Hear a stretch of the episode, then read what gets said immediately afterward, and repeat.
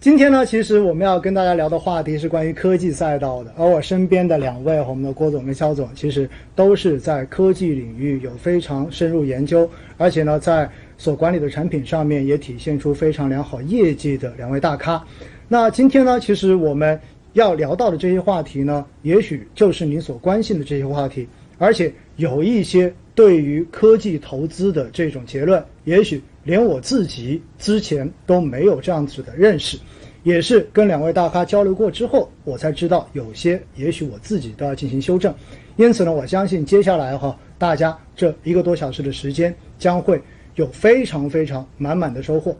好了，那再次欢迎两位哈来到我们威尼斯星空夜话。那说到科技，应该算是今年非常非常热门的一个话题了，尤其是在刚刚结束的中央经济工作会议中间，又再一次把这个科技强嗯国，对不对？然后把它定在了一个无与伦比的这样的战略定位。那其实说到科技哈，我想请两位专家先给大家讲一讲，其实科技赛道它到底包括哪些细分的这样子的行业跟赛道啊？那个，我觉得广义的科技应该是包含几个方面啊，嗯，就是说，但凡是能够通过科技创新嗯改变这个行业的，我觉得都认为是科技行业。嗯啊，我们具体从我们内部投研角度，我们会把它定义为一包括电子啊、电子计算机、计是吧算机呃包括传媒互联网、传媒互联是吧网包括那个通讯行业，通信、包括像那个新能源汽相关的，包括新能源汽车、新能源汽车啊像一些清洁能源，就是像清光洁能伏源、啊、光伏、嗯风电啊，其实我们都把它定风义电为广义的这种这种科技行业嗯，包括在传统一些行业里面，比如说，呃，有些像给呃一些智能汽车里面，它做一些就是，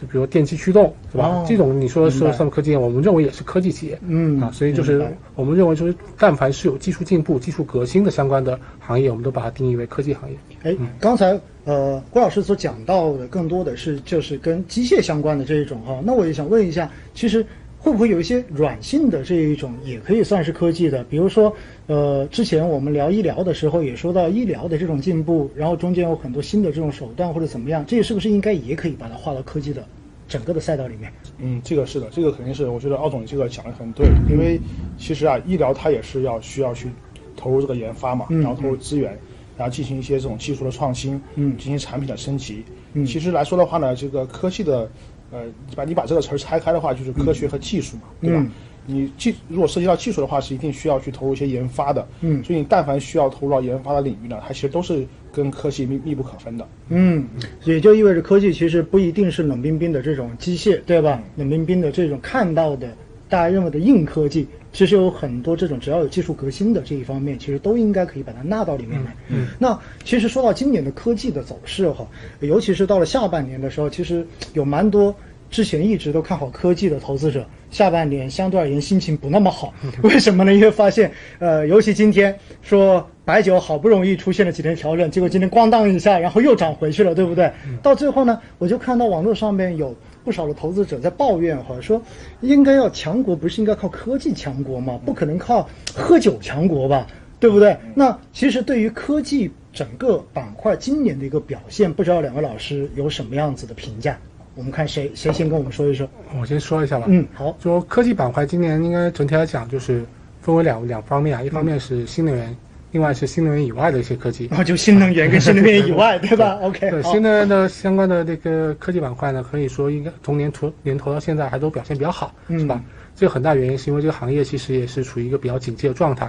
嗯另外就是你可以看到海内外各种政府都有很强的推动新能源发展的一个一些政策规划嗯啊，包括我们习大大也在提提倡说我们要达到碳中和的目标，对是吧？对所以这使得这个行业呢，不仅是短期业绩很好，嗯是吧？市场大家对它长期憧憬也会比较强一嗯所以呢，就是这板块就会从头到尾都表现比较好。嗯但是其他呢，为我我们所常常规理解的硬科技呢，它年初先涨了一波，然后后面又又有所调整。嗯啊，这过程中肯定大家也都很清楚，就是发生很多事件，嗯包括就是华为的啊被被被美打国制压打压，对，嗯比如说中芯国际最近被制裁，嗯是吧？所以科技行业。呃，今年有一个跟过往不一样，就是它夹杂在中美两国就是这种大的对抗的背景之下，嗯会出现一些就是短期的一些逆风的情况。嗯啊，但是我们觉得就是说，呃，科技行业拉长看还是有很多很乐观的东西在。嗯我们倒不不建议投资者说那么悲观，嗯是吧？我觉得就是可能因为三五个月的时间毕竟比较短，对我对们就很拉长看，我觉得还是比较有信心的。还是比较有信心哈。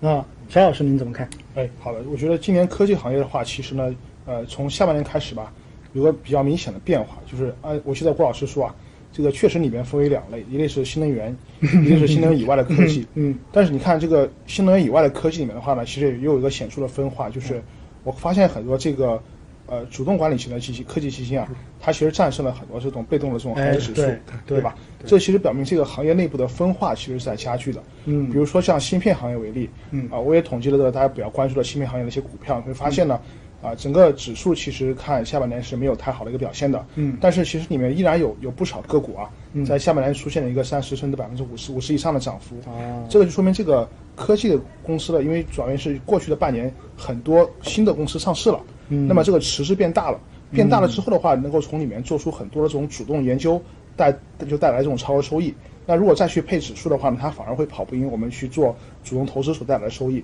这也是科技下半年一个分化的一个背景。哦，好，我觉得肖老师讲到了很重要的一点哈，也是平时我们讲到每个行业的时候经常会聊到的，就是到底是买指数好，还是买主动管理型基金好？因为以过往券商的研究呢，我经常会跟很多的投资者去聊，我说以往看科技、看医药这些行业，很明显的历史数据告诉我们，就是主动基金。其实超越指数基金的这个超额收益是非常明显的，嗯但科技领域呢，其实大家有时候就会有点迷茫，因为毕竟科技它包含了很多细分赛道。那刚才两位老师都说，今年就把它分成了新能源及新能源以外，对不对？但实际上在市场上面，你会发现有非常非常多细分的，像刚才说到芯片呐、啊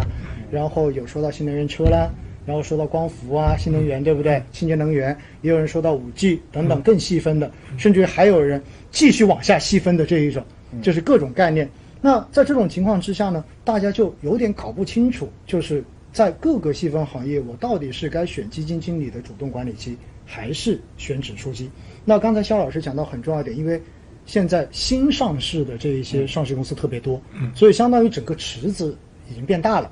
变大之后，在中间去挑选出那些真正具有优势的这些企业，可能它本身这个研究价值能够反映出来的可能会更加的明显一点，对不对？对那说到这里哈，呃，我想请两位老师说一下，就是我们如果用某一个具体赛道来说，您能不能大概讲一讲，就是很明显这一个赛道中间就是主动的这种创造的收益会比